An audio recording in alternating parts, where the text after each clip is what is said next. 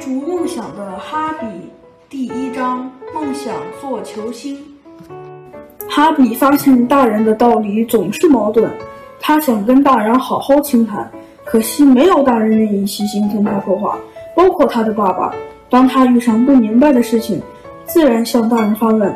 不过大人不会直接回答，最喜欢说他还小，长大后自然明白。当他不愿依照大人指示做某些事情的时候，大人爱说他已经长大，别像小孩子一样闹情绪。哈比不知道他到底算是还小，亦或已经长大了。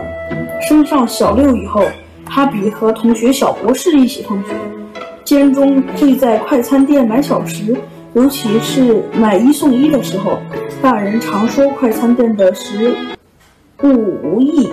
但他们仍然带同小孩来吃东西。到底快餐食物是有益还是无益呢？今天放学没有课外活动，哈比可以自己回家。他跟小博士溜进快餐店吃买一送一的苹果批，两人坐在近窗的位置，很快干掉手上的苹果批。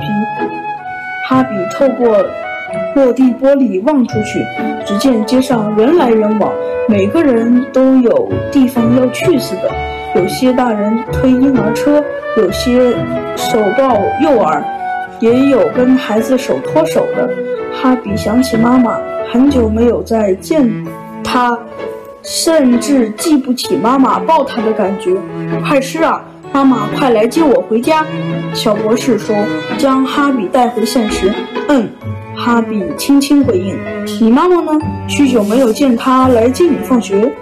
课外活动都是工人姐姐来接你的，她很忙，而且我已经长大了，可以自己回家。”哈比说，不忘提醒自己没有说谎。妈妈经常说很忙，她没有说谎，只是妈妈很忙，跟她没有来接她放学无关。啊，妈妈来了，我先走啦。小博士向街外挥手。哈比看见袁太太在对面街望过来，随即跟他挥手。袁太太微微一笑，跟哈比轻轻挥手示意。望出落地玻璃，哈比看见小博士随行人路灯过马路，然后跑到妈妈身边撒娇。袁小博在学校是热爱科学和读书的优资生，大家引称他为小博士。当小博士跟妈妈一起的时候，随即变回乖巧的小宝宝。